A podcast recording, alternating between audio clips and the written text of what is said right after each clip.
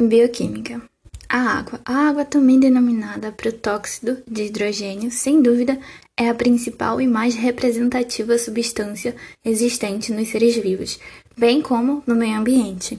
Em seu estado puro, ela será insípida, inodora e incolor, mas no interior dos seres vivos e na natureza, ela nunca vai reunir todas essas condições.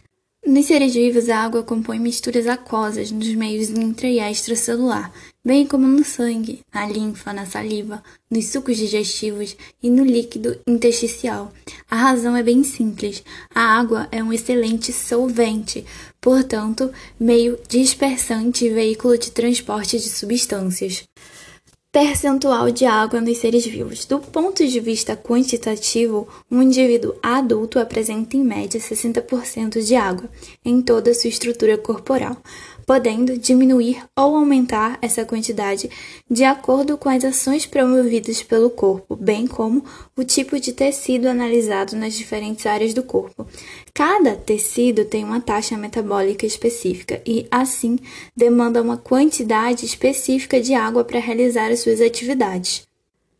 Cerca de 80 a 90% da água no corpo humano encontra-se dentro das células, líquido intracelular, e o restante fora das células, líquido extracelular. A quantidade da, da água extracelular é distribuída entre o plasma, sangue, sem as células, e o líquido intersticial, o fluido, que banha as células fora dos vasos.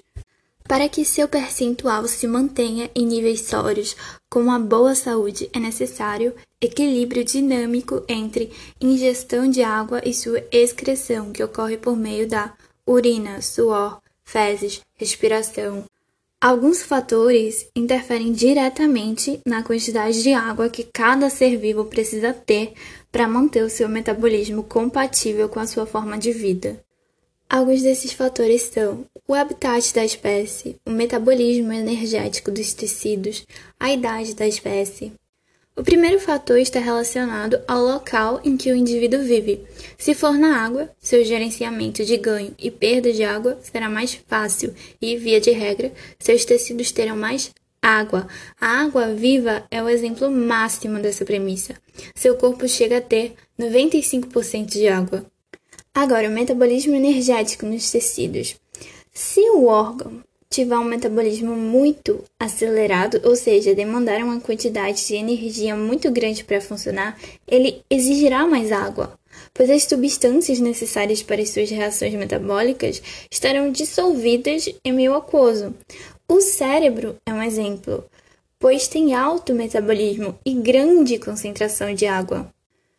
No que se refere à idade, sabe-se que quando envelhecemos, nosso metabolismo vai diminuindo, em função de nossa própria expressão gênica, bem como a quantidade de células. Por isso, de forma geral, podemos dizer que quanto mais avançada a idade, menor será a taxa de água em nosso corpo. E esse cenário ele é muito perceptível, porque um bebezinho ele tem muita água, ele contém muita água. Já o corpo do idoso, ele já não retém essa água, tem menos água, vai perdendo água com a idade. Sobre as propriedades físico-químicas da água. Primeiro, a água, ela tem alta capacidade de solvatar. Ela compreende a capacidade de se ligar a outros compostos e de manter constante ligação entre as moléculas. As moléculas de água ligam-se entre si por pontes de hidrogênio, propriedade conhecida como poder de coerção, coesão, poder de coesão. A facilidade para interagir com outros compostos decorre da sua natureza dipolar, ou seja, a molécula é um dipolo elétrico e essa característica permite a sua interação com tantos compostos orgânicos, funcionando ora como reagente, ora como produto das reações celulares, e possuindo a capacidade de mudar o perfil químico do composto ligado e da própria água. Do ponto de vista estrutural, a molécula de água se apresenta como um tetraedro irregular, com o oxigênio no seu centro, possuindo uma geometria angular. O lado do oxigênio tem um polo negativo, por ser um átomo eletronegativo, e o lado dos hidrogênios possui um polo positivo, por serem átomos eletropositivos, fazendo com que a molécula apresente um dipolo elétrico. Assim, é capaz de interagir e dissolver moléculas de carga positiva, bem como aquelas de carga negativa. Alta capacidade de dissolver substâncias. A água tem a capacidade de dissolver a maioria dos compostos, em virtude do seu dipolo elétrico. Por ser uma molécula polar, a água interage melhor com todas as moléculas que também sejam polares. Essas moléculas, por terem afinidade com a água, são chamadas de hidrofílicas. Polar e polar interagem. O álcool é um exemplo de molécula polar. Se a molécula não possuir o polo elétrico, ela é considerada como apolar e não pode ser dissolvida pela água, sendo conhecida como hidrofóbica. O óleo é um exemplo de molécula apolar. Isso é facilmente visível quando, por exemplo, você pega um copo, de, você pega um copo, coloca água e coloca óleo em cima. Essas duas substâncias elas não se misturam, não se misturam. Sendo assim, o óleo ele é polar, ele é apolar, não se mistura com água, não é dissolvida. É uma é, Nesse caso, essa molécula apolar é considerada como hidrofóbica, não gosta de água, tem fobia de água. Outra propriedade, a alta capilaridade.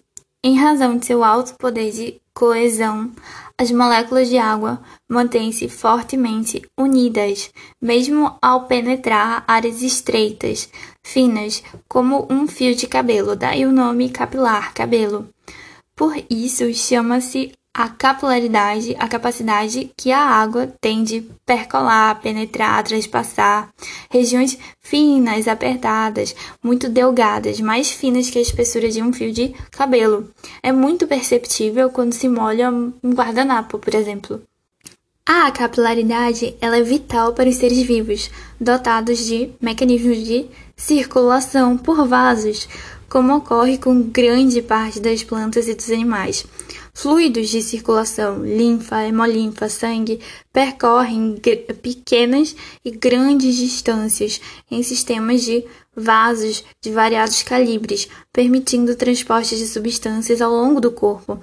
Esse sistema de distribuição é muito utilizado pelas plantas, pelas plantas, inclusive é, para o transporte de seiva bruta, pelo xilema. Tensão superficial em virtude de seu poder de coesão, as pontes de hidrogênio se fazem e se desfazem em uma velocidade tão grande que é como se a superfície da água tivesse um tapete de ligações químicas, e esse tapete pode segurar estruturas cujos pesos sejam menores do que o somatório da força das pontes de hidrogênio na superfície da água, permitindo que animais como aranhas, mosquitos consigam ficar em cima da superfície da água sem afundar, bem como o formato e a manutenção de uma gota de água. Então, o que acontece? As, as moléculas, elas se, elas ficam bem unidas, é o poder de coesão delas. E aí forma um tapete, todas estão muito juntinhas, unidas. Então, por exemplo, se um inseto sobe ali na, na piscina, essa piscina está parada, ele vai conseguir caminhar por essa superfície. É justamente por essa propriedade que a água tem, essa tensão superficial. Alto calor específico. Entende-se por calor específico a quantidade de energia calor que um grama de qualquer substância deve ser fornecida ou liberada para que ocorra variação em graus Celsius. Como a água possui alto calor específico, ela precisa de muita energia para variar sua temperatura. Essa propriedade da água é uma das principais causas da nossa sobrevivência quando estamos com alguma infecção causada por um microorganismo. Por um microorganismo. Nesses casos, algumas células de defesa liberam moléculas inflamatórias que aumentam a temperatura do nosso corpo, porque a maioria dos micro-organismos, eles não tolera altas temperaturas. Então, incrível. O corpo, ele tem essa propriedade, ele aumenta a temperatura justamente para uh, ah, degradar, destruir essas, esses micro-organismos que não toleram a alta temperatura. Então, alto calor específico. A água, ela possui calor específico. A calor específico é a quantidade de energia é, que um, um grama de qualquer substância deve ser fornecida ou liberada para que ocorra variação em graus Celsius. Calor específico é a quantidade de energia de qualquer substância que deve ser fornecida ou liberada para que ocorra variação de é, para que ocorra variação. E como a água possui alto calor específico, ela precisa de muita energia para variar a sua temperatura. A água precisa de muita energia, ela tem um alto calor específico. Então, a febre, ela é um mecanismo de defesa para matar e acabar com esses micro-organismos que não toleram essas altas temperaturas. Da mesma forma, ocorre quando estamos realizando exercícios muito intensos. Quando produzimos ATP, ocorrem processos exergônicos para promover a quebra dos nutrientes energéticos. Tais reações liberam muita energia na forma de calor, o que causa aquecimento nos tecidos. E aí, para resfriar o nosso corpo, produzimos o suor, sendo assim considerada uma das funções da água, a regulação térmica. A água, então, ela possui essa capacidade de regular, fazer a regulação térmica. Enquanto ela tem o alto calor específico, que precisa de muita energia para variar sua temperatura, um, ela precisa de muita energia para variar a sua temperatura. Aí o corpo aquece, ocorrendo a febre, para acabar com esses micro-organismos, ela também tem a capacidade de fazer a regulação térmica. Então, molhar as próprias células do corpo para essa temperatura resfriar, digamos assim.